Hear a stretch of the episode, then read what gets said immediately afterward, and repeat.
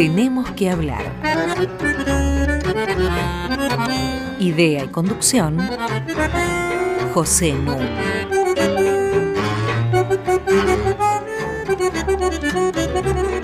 Muy buenas noches y muy bienvenidos a la cuarta edición de Tenemos que hablar. Como ustedes saben, se pueden comunicar con nosotros a través de tenemos que hablar arroba radionacional.gov.ar. Y estamos en verdad muy agradecidos de los mensajes que hemos recibido acerca del programa. Un espacio de reflexión en el que cambiamos ideas sobre muy distintos temas. Algunos de los mensajes consultaban dónde podían ampliar lo que habíamos estado discutiendo en el último programa que versó sobre la democracia.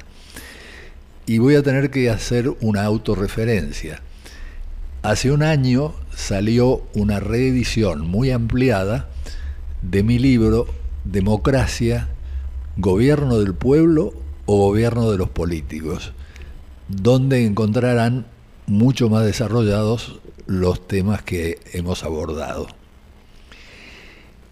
Hoy nos vamos a ocupar de historia argentina. Como ustedes saben, se pueden hacer pronósticos no sobre el futuro, sino sobre el pasado. Sartre solía decir que incluso el pasado puede modificarse y que los historiadores no paran de demostrarlo. Y hoy tenemos entre nosotros un privilegio especial, la visita de quien sin duda es uno de los mejores historiadores, no ya de la Argentina, sino del continente. Me refiero a José Carlos Chiaramonte, ilustre santafesino, egresado de filosofía y después dedicado de lleno a la historia.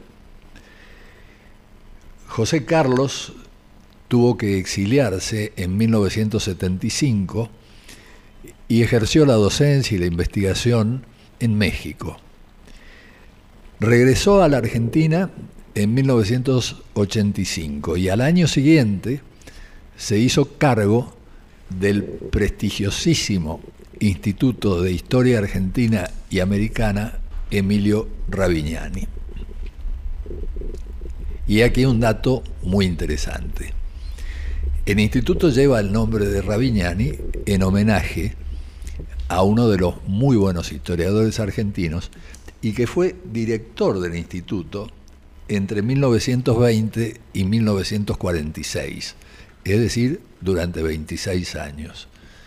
Pues bien, José Carlos Chiaramonte fue director del instituto durante 26 años, desde 1986 hasta 2012. Pero le ganó por unos meses a Ravignani. O sea que ha sido el director que ha tenido el mandato más extenso en el instituto. Sus libros son por demás conocidos por los historiadores, pero lo pueden frecuentar todos los lectores interesados. Eh, ha presentado la semana pasada, justamente en la Feria del Libro, una edición ampliada y de homenaje de su importante libro Mercaderes del Litoral. Se dedicó con mucha pasión desde sus primeros ensayos, que datan de 1958, a examinar las etapas iniciales de la organización de la Argentina, es decir, de lo que después sería la Argentina porque este es un tema del que nos vamos a ocupar hoy. Y en realidad el tema central de las investigaciones de José Carlos ha sido la primera mitad del siglo XIX y también la segunda, pero sobre todo la primera mitad del siglo XIX, y utilizando un método muy importante que es el método comparativo. Bueno, eh, le voy a dar ya la bienvenida a José Carlos y lo voy a hacer con una pregunta que me remite a mi infancia. Cuando yo era chico en la escuela primaria, supongo que fue la maestra de segundo o tercer grado, se aproximaba el Día de la Bandera y nos explicó que Belgrano había tomado los colores de la bandera del color del cielo y del color de las nubes. Y durante dos o tres años yo viví intrigadísimo pensando cómo se las habían arreglado los otros países, porque me parecía tan obvio que habíamos logrado el sumum, que teníamos los colores del cielo y de las nubes. Entonces le quiero preguntar a José Carlos, ¿de dónde vienen los colores de nuestra bandera? Bueno, eh, en primer lugar quiero agradecer la, visita que me han permitido hacer hoy y las palabras muy generosas de, Pepe. Y primero voy a responder directamente. Los colores de la bandera argentina son los colores de la orden de Carlos III, eh, el rey de, eh, rey de, España durante el siglo XVIII. si uno va al Museo del Prado en Madrid, en la sala Goya, en las salas Goya, verá un cuadro donde está el rey Carlos IV, su hijo, futuro rey Fernando VII y otro miembro de la familia real, todos con una banda cruzada de los colores azul, blanco, azul, eh, que son los colores de la bandera eh, que hizo Belgrano por primera vez. En el momento en que se hizo la bandera en España, cautivo los reyes eh, Carlos IV y Fernando VII de Napoleón, eh, después de la Junta de Sevilla eh, tomó el poder el Consejo de Regencia, que remandaba obediencia a sus súbditos hispanoamericanos. Entonces, eh, con alisar esta bandera, Belgrano quería decir, nosotros somos súbditos de la corona de Castilla y no de la nación española. Por lo tanto, mientras los reyes estén ausentes por prisión, nosotros retomamos la soberanía para conservar esa soberanía al rey Fernando VII, lo que se llamaba la máscara de Fernando, que no era tal cosa. Hay que aclarar que en ese momento, como ocurre en toda Hispanoamérica, eh, los partidarios de una independencia total eran muy pocos. La mayoría de la gente quería, de los que dirigían el proceso político, querían eh, lograr un estatuto de mayor autonomía dentro del imperio español.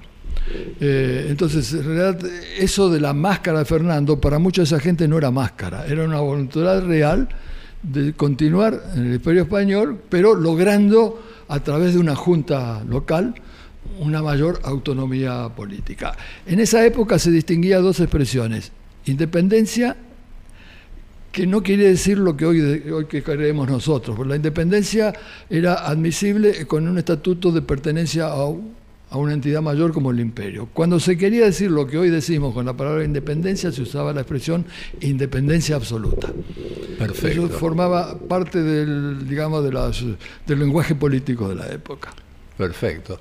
Bueno, yo te propongo eh, hacer ahora una pausa musical escuchando a una intérprete argentina que nos va a acompañar durante todo el programa. Es la incomparable Marta Argerich, que va a comenzar tocando una mazurca de Federico Chopin.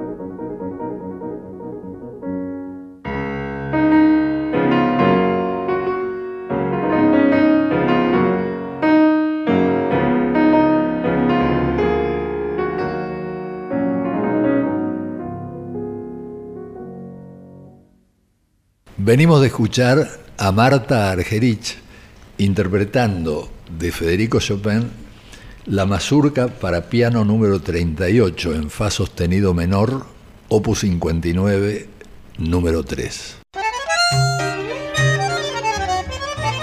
Tenemos que hablar con José Núñez. Seguimos conversando con este excepcional historiador argentino, santafesino para mayor dato, que se llama José Carlos Chiaramonte. Y veníamos de responder a la pregunta de dónde salen los colores de la bandera argentina. Y la explicación que nos ha dado José Carlos me lleva a plantear un tema que sé que le es muy cercano y sobre el que ha investigado mucho. ¿Desde cuándo existe la Argentina? ¿Esa bandera era la bandera de Argentina? ¿Había un país que se llamaba Argentina en ese momento?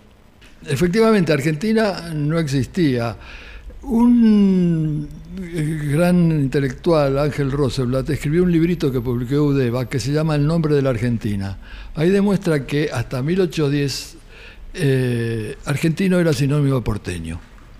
Pero en realidad, como él era extranjero, se detiene allí y dice que después ya se corrigió. Y no es así. Hasta bien entrado el siglo XIX, Argentina siguió siendo sinónimo de porteño. Al punto tal que le contaba hoy a Pepe, antes de, comenzar el programa, que el general Paz y Pedro Ferrer, el gobernador de Corrientes, en los años 40 y 50 respectivamente, se quejan de que los porteños no les conceden el nombre de argentinos, porque ya han nacido en las provincias. Hay cantidad de pruebas de esto. Lucio B. López cuenta que en su infancia, sí, argentino en Buenos Aires eran solamente los porteños. En el año, supongamos 18, 19, un fraile franciscano en Santa Fe, que es de origen de Buenos Aires, porteño, se pelea y se va. Los otros se quedan al lado y el provincial de la orden dice, pero déjenlo que se vaya, que se muera, al fin es argentino. Eh, en la época de Rosas, una familia que está en Montevideo exiliada. Tiene una muchacha de trabajo a la que exprecia mucho. Y viene otra señora de Buenos Aires se la quiere llevar. Y la dueña de casa le dice, mijita, usted no se va porque usted es mucho más que ella, ella tucumana, usted es argentina. Eh, y así sucesivamente. Los, eh, los viajeros dicen lo mismo. argentino era sinónimo de porteño. Vale decir que un tucumano, un santafesino, un mendocino, no se reconocía como argentino ni era reconocido como argentino. No. Bueno, los, algunos escritores porteños ya en el primer periódico rioplatense, el Telégrafo Mercantil, 1801, consideran que todo el territorio rioplatense es argentino. Pero ese era un punto de vista porteño. Los tucumanos para ellos eran tucumanos. Claro. Eh, y Rosas era el gobernador de Argentina porque era el gobernador de la provincia de Buenos Aires. Exactamente. Ahora, en torno al año 31, cuando el pacto federal, algunos líderes del interior, tratando de forzar a Buenos Aires a organizar constitucionalmente el país, admiten ser llamados argentinos, Pedro Ferré, por ejemplo. Entonces se empieza a circular la denominación Confederación Argentina, por lo que va a ocurrir, admitida por algunos líderes del interior, pero no por la población que seguía ajeno a ese tipo de usos. Claro, eh, eh, vos usaste un término sobre el que has trabajado mucho, es el término confederación. ¿Qué quería decir en ese momento en que no existía un país que fuera la Argentina? Confederación. Eh, bueno, eso es una clave de la interpretación de toda la historia hispanoamericana eh, y que encuentra mucha resistencia, sobre todo entre los constitucionalistas, porque el principio es que la nación argentina se crea en el 53 por una nacionalidad preexistente y no es así. Es decir, en primer lugar, hasta que con la llegada del romanticismo, la generación del 37, se difunde Echeverría. el romanticismo, se difunde el principio de las nacionalidades, que es un supuesto ideológico, se- según el cual las naciones provienen de nacionalidades preexistentes. Lo cual es falso, es decir, en 1810 y mucho tiempo después no existía ni la nacionalidad argentina, chilena, paraguaya, etcétera, etcétera, ni tampoco el concepto mismo de nacionalidad. La nacionalidad argentina es una construcción posterior, no una causa del proceso de independencia. Entonces, ¿y qué pasa con el, el- con el problema que planteaste de la Confederación? Que la mayoría de los historiadores han usado siempre la expresión el federalismo argentino Sí. para designar algo que no era así. Actualmente se entiende por federalismo lo que corresponde al Estado federal, Correcto. que fue creado por primera vez en la historia en Filadelfia, en Estados Unidos, en 1787. Siete. Mientras que lo que se conocía como federalismo hasta ese entonces eran las confederaciones, sobre todo, y otras formas de unión. Y por definición, como lo explicó una vez Montesquieu y muchos otros, eh, lo explicaron muchos otros, una confederación es una sociedad de estados independientes y soberanos.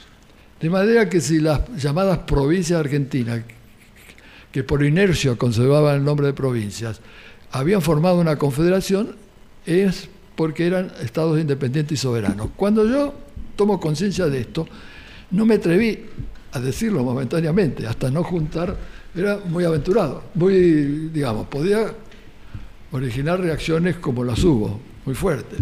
Hasta que se llenó de, de testimonios de que esto era así. Las llamadas, y el que lo dice sintéticamente es Alberdi en las bases y en, el- en otro libro del mismo año, eh, Derecho Público Provincial Argentino.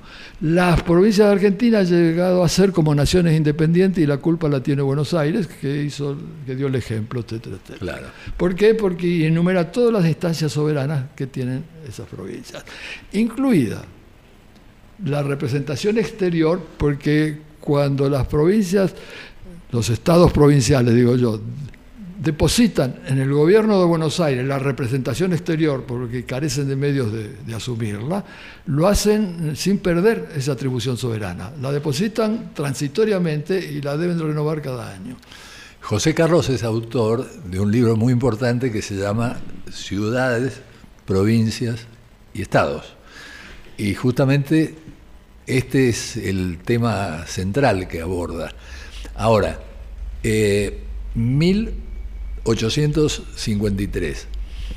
Buenos Aires no participa de la Convención Constituyente. ¿Cuándo vamos a poder hablar de Argentina? 1860, cuando se incorpora la provincia de Buenos Aires. Bueno, eh, a ver, vuelvo a lo que dije antes. La expresión argentina empieza a ser asumida por algunos líderes provinciales, se usa a veces, a veces en el exterior, aunque el Río de la Plata generalmente es designado como provincia unida del Río de la Plata, como en algún lugar el Virreinato de Buenos Aires, la sección de Argentina del archivo del Foreign Office en Inglaterra se llama Buenos Aires. Yo creo que podemos decir, la nación argentina nace en 1853, con la constitución del 53. Nada más que se lleva un nombre erróneo, Confederación Argentina, porque no es una confederación sino un Estado federal. El que se da cuenta enseguida es Sarmiento, que pese a que está del lado de Buenos Aires, que no ha entrado en esa nueva nación, está alborozado porque por fin se ha abandonado la organización confederal y se ha pasado a un Estado nacional más fuerte como es el Estado argentino.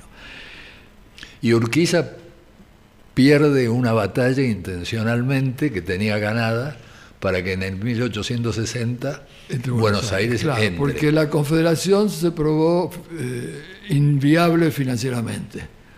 De, de manera que los Urquiza y otros líderes políticos llegaron al convencimiento de que sin Buenos Aires el nuevo país no marchaba. Entonces hicieron una transacción, una negociación. Eh, Buenos Aires exigió revisar la Constitución del 53 en una convención constituyente propia, que se reunió también en el año 60, para proponer las reformas. Y Urquiza dio orden a sus partidarios en la Convención Nacional del 53 de aceptar todas las propuestas de Buenos Aires para no crear problemas. El país se puede llamar Confederación Argentina, Provincia Unida del Río de la Plata o República Argentina, aunque en los documentos oficiales se usará la expresión Nación Argentina. Eso dice el artículo 35 de la Constitución todavía vigente. Así como hay otro artículo que dice que a partir de esta Constitución no habrá más esclavos en la República Argentina, eh, cosa que parece eh, un absurdo. Bien. En la realidad de los hechos, deberemos esperar a la integración de la Patagonia, a la consolidación de lo que va siendo la nación argentina, y yo creo que el punto real de partida de la Argentina es 1880, después de la campaña del desierto, ¿no? Es un tema para discutir eh, sin certezas, porque de acuerdo al criterio del cual partamos, uno puede decir, no, la nación argentina nace con esa constitución que le da nacimiento eh, ante, el mundo, ante el mundo como potencia. Eh, como país, digamos, independiente y soberano, o uno puede decir, la, alguien puede decir, no, pero la nación no está bien consolidada hasta el 60, no está bien consolidada hasta el 80, etc. Pero Claro. Bueno, hagamos una pausa escuchando Bach interpretado por Marta Argerich.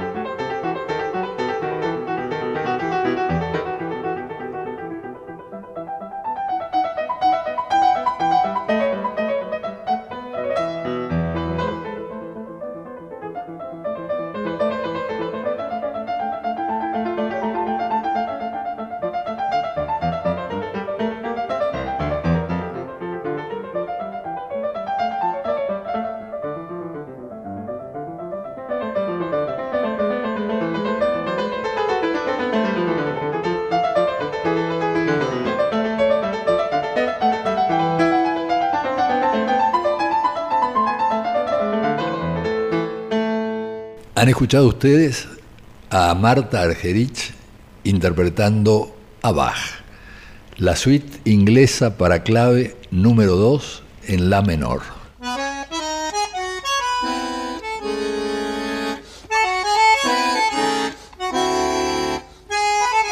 Seguimos con José Nun.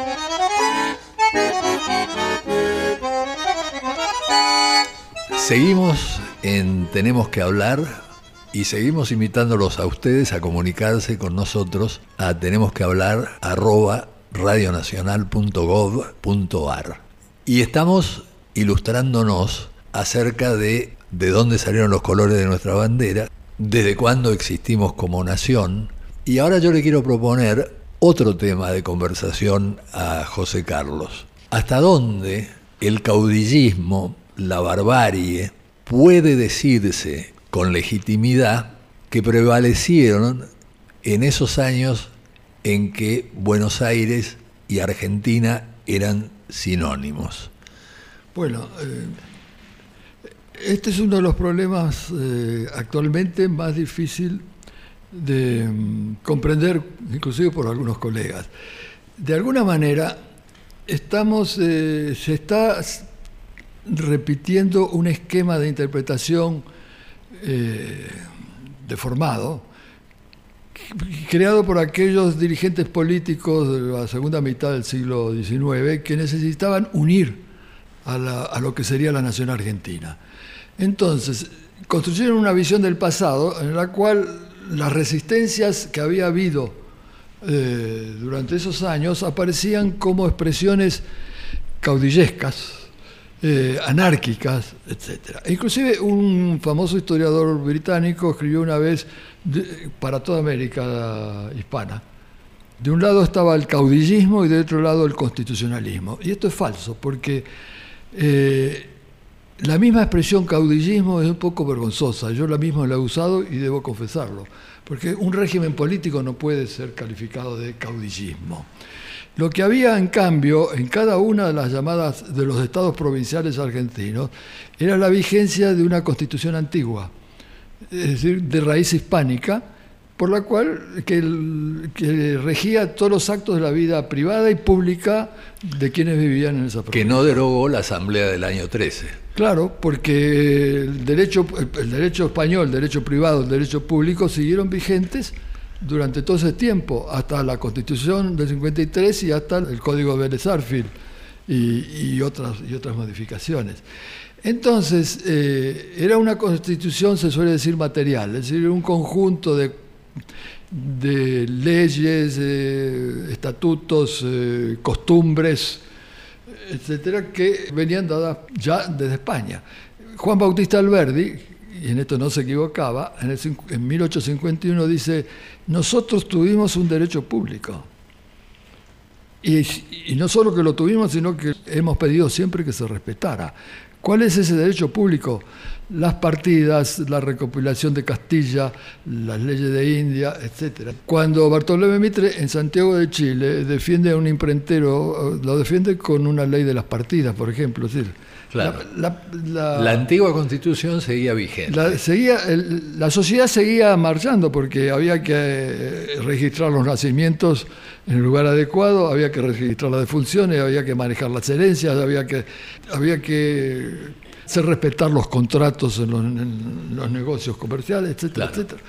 Toda esa vida era una vida normal que se regía con ¿sí? las luchas políticas que se tejían en torno sobre todo al gran problema de la soberanía, cómo iba a organizarse el nuevo país. Lo que me parece importante retomar es la asimilación que se hace en los textos de la escuela primaria entre caudillismo y barbarie, cuando algunos de los así llamados caudillos eran egresados de la Universidad de Córdoba, eran absolutamente letrados, lo que pasa es que, como estás marcando, estaban al frente de estados que eran estados soberanos y por lo tanto ejercían las funciones de quien estaba al frente de un estado en términos de la antigua Constitución y en términos finalmente de lo que llamamos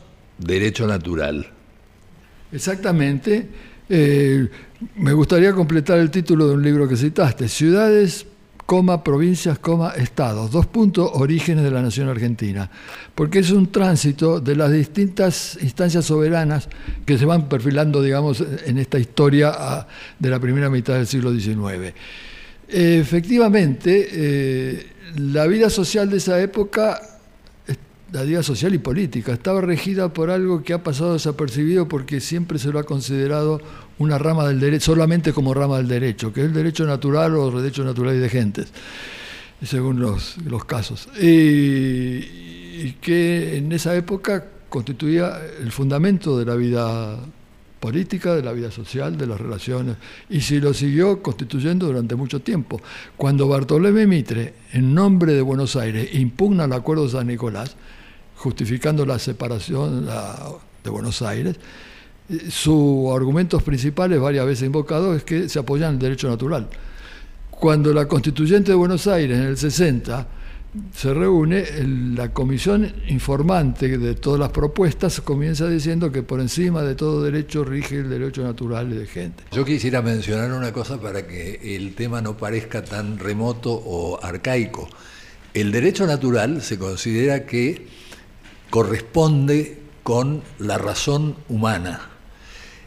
Y finalmente, los juicios de Nuremberg, por ejemplo, no tienen apoyo en legislación positiva. Por eso un gran jurista como Jiménez de Azúa cuestiona la legalidad y dice, yo no hubiera hecho los juicios de Nuremberg, los hubiera fusilado o los hubiera puesto en prisión simplemente como parte del derecho de guerra, pero no hubiera montado todo esto del juicio de Nuremberg porque no tenía apoyo en legislación preexistente.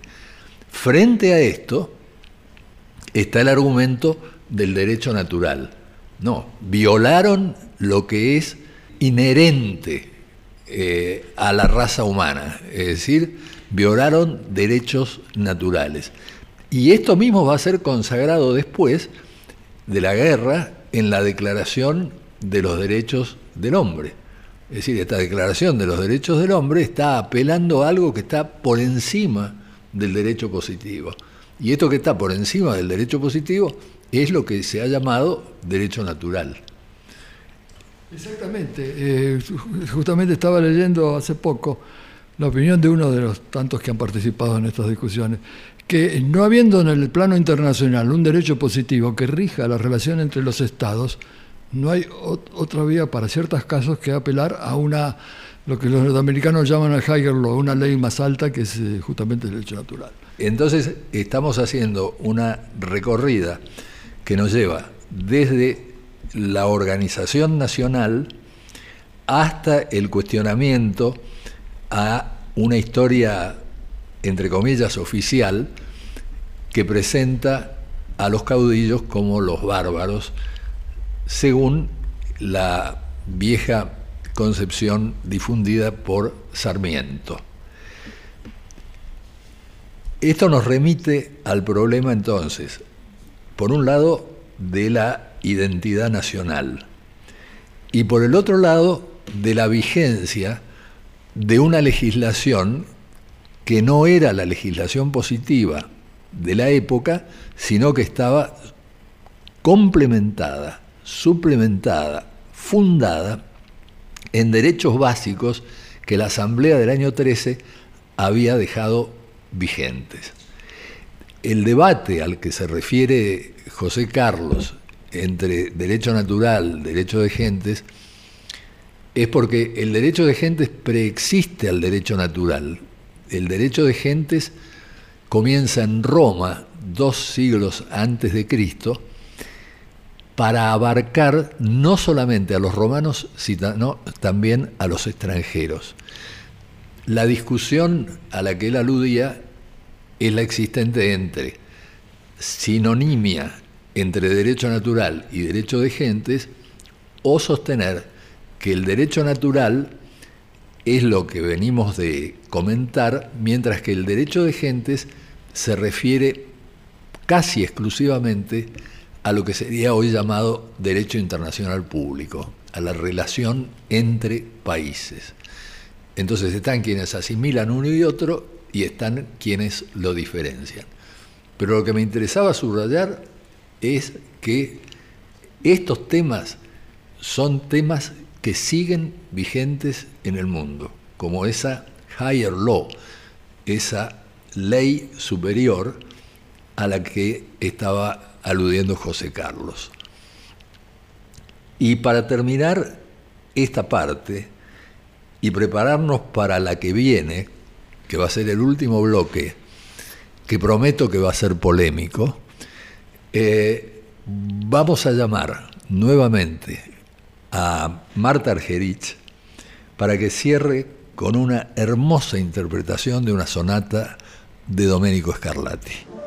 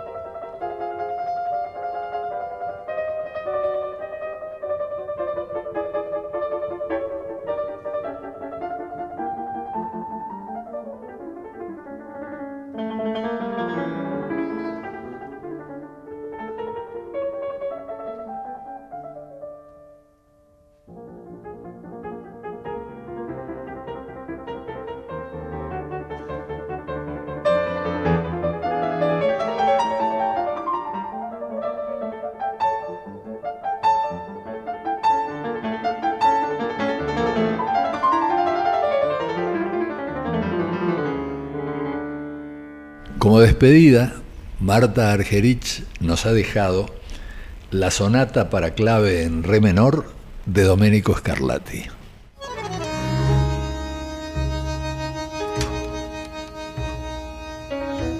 Seguimos en Tenemos que hablar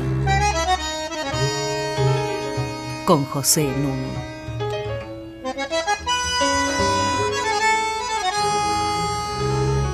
Estamos en Radio Nacional Clásica FM y disfrutando de una conversación con el gran historiador argentino que se llama José Carlos Chiaramonte.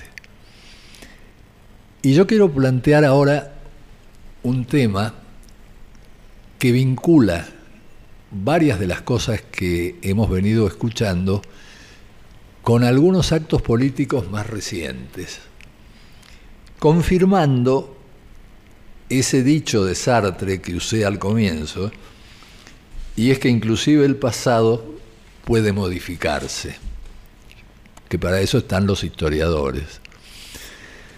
En efecto, siguiendo el razonamiento que me parece tan verosímil de José Carlos, surge una pregunta. En 1845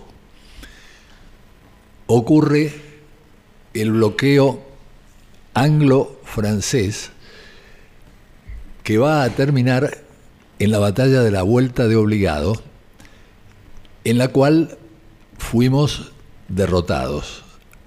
Ahora, ¿quiénes fuimos derrotados?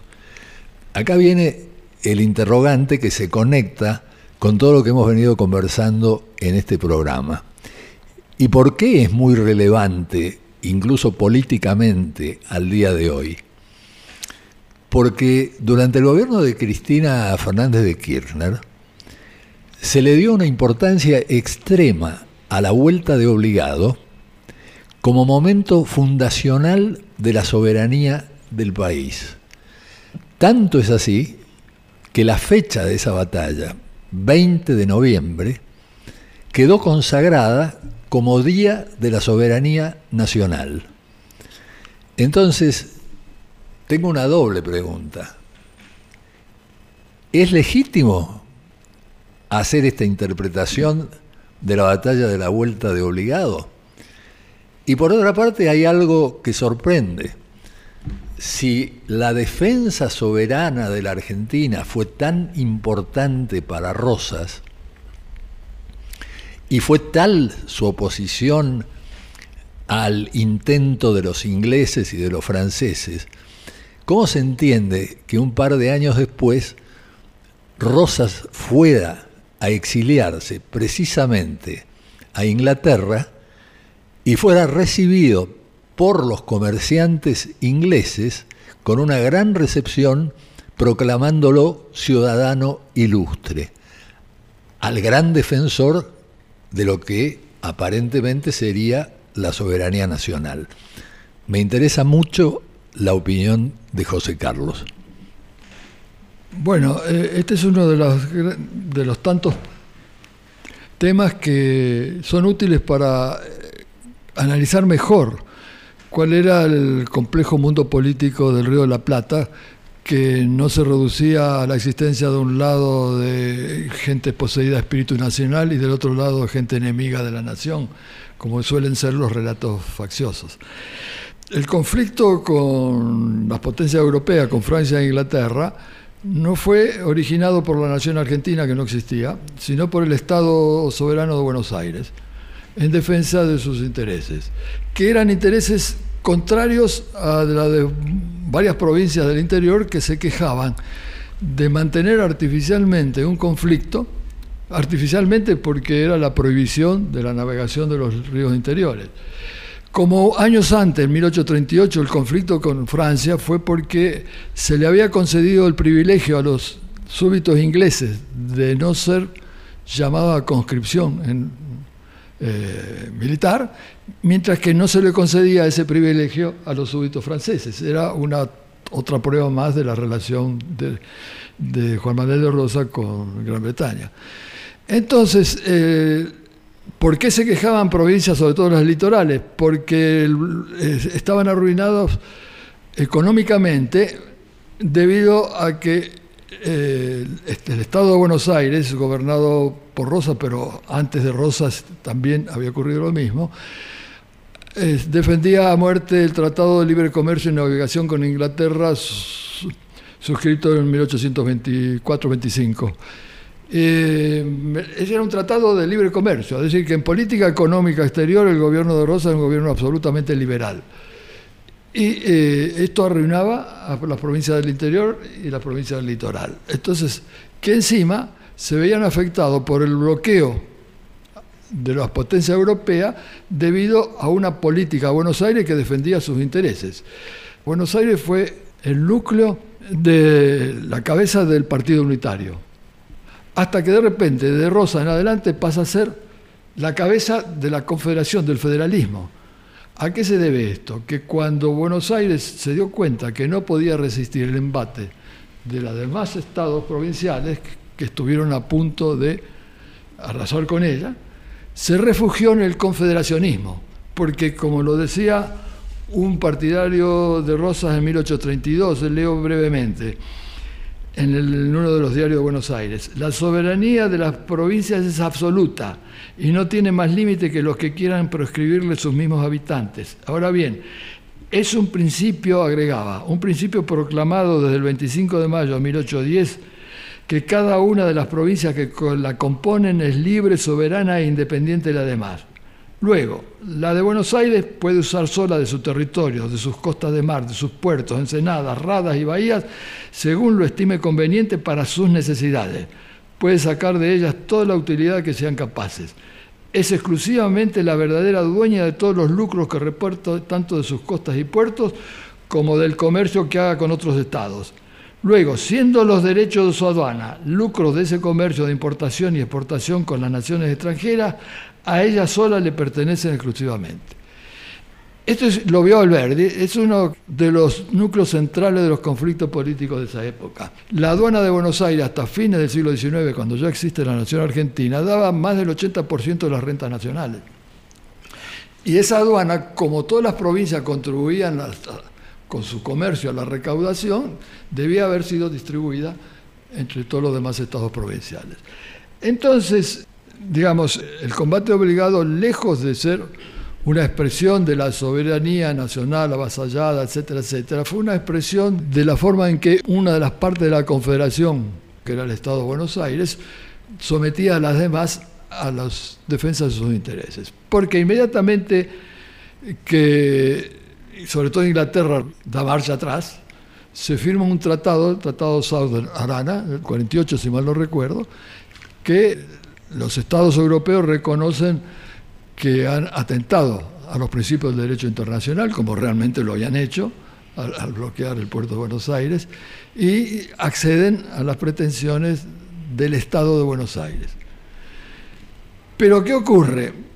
Que el Estado de Buenos Aires siguió ahogando económicamente a las provincias. Entonces, uno de los principales lugartenientes de Rosas, Urquiza, pone un límite a eso y decide organizar la caída del gobierno de Buenos Aires para lograr una organización política que permita satisfacer los intereses de todas las regiones. Y si el tratado por el cual se forma el ejército que va a derrotar a Rosas está formado por cuatro estados independientes. El Imperio de Brasil, la República Oriental del Uruguay, el Estado Libre y Soberano de Entre Ríos y el Estado Libre y Soberano de Corrientes era una expresión del derecho internacional de la época. Eh, como suelo decir, a veces los alumnos tienen, tienen que elegir. Si optan por el principio ideológico de las nacionalidades, lo pueden considerar traición a la patria. Si usan por el principio, los principios del derecho político de la época, era un derecho legítimo de Corrientes de Entre Ríos de resistirse a seguir eh, arruinada su, economía por las de otros miembros de la Federación. Eh, bueno, esto es lo que se puede decir de la vuelta de obligada, de manera que además es una injusticia tremenda, porque significa condenar a los opositores de Rosas, a Verón de Astrada, degollado en el campo de batalla en 1839, gobernador de Corrientes, y a tanto que murieron en, en, la batalla, porque Corrientes era la principal oponente de Buenos Aires. Exacto. En esa batalla se hizo una cosa inédita. Era costumbre bárbara, eso sí, de la época, quintar a los prisioneros. Se los ponía en fila, uno de cada cinco se los degollaba. Pero la innovación de esa batalla fue que una vez que se terminó de quintar de izquierda a derecha, se volvió a quintar de derecha a izquierda. Quintar. Quintar.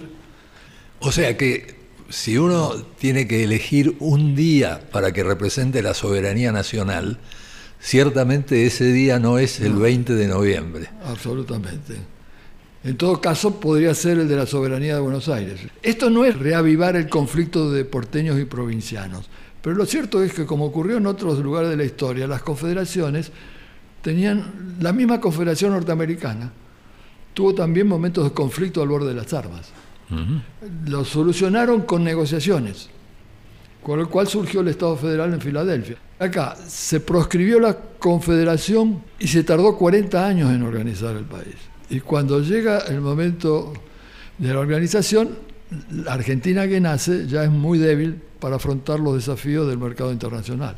Lo que quería decir es que mientras en Estados Unidos el Estado federal se forma mediante un proceso de negociaciones entre estados grandes y chicos, pero todos con cierta solidez, el Estado Federal Argentino 1853 no surge por negociaciones entre las llamadas provincias, que son estados, que, son, que además son muy débiles porque justamente, entre otras cosas, esa política económica de Buenos Aires les ha impedido, eh, digamos, mejorar su situación económica, sino por decisión de un militar victorioso que es el general Urquiza. Ese es uno de los grandes problemas de nuestro federalismo, de la debilidad de nuestro federalismo. No fue producto de la madurez de todas las partes que van a formar parte del Estado Federal Argentino, sino de una decisión de un militar triunfante sobre una colección de estados muy débiles. Sobre todos estos temas vamos a tener que volver porque es evidente, a partir de lo que hemos conversado, de que no se puede hablar de caudillismo, pero sí se puede hablar de gobernantes fuertes, de una tradición, como decía Vicente Fidel López, de personalismos prepotentes, que va a recorrer toda la historia argentina hasta la época contemporánea. Me queda agradecerle profundamente su visita a José Carlos Chiaramonte. Lo vamos a volver a invitar. Sé que ahora se va de viaje, pero cuando vuelva seguiremos conversando sobre estos temas que, insisto, son de absoluta actualidad. Tenemos que hablar, se despide invitándolos a ustedes a contactarnos en tenemos que hablar arroba radionacional.gov.ar. Y como decía Wimpy, que todo sea para bien.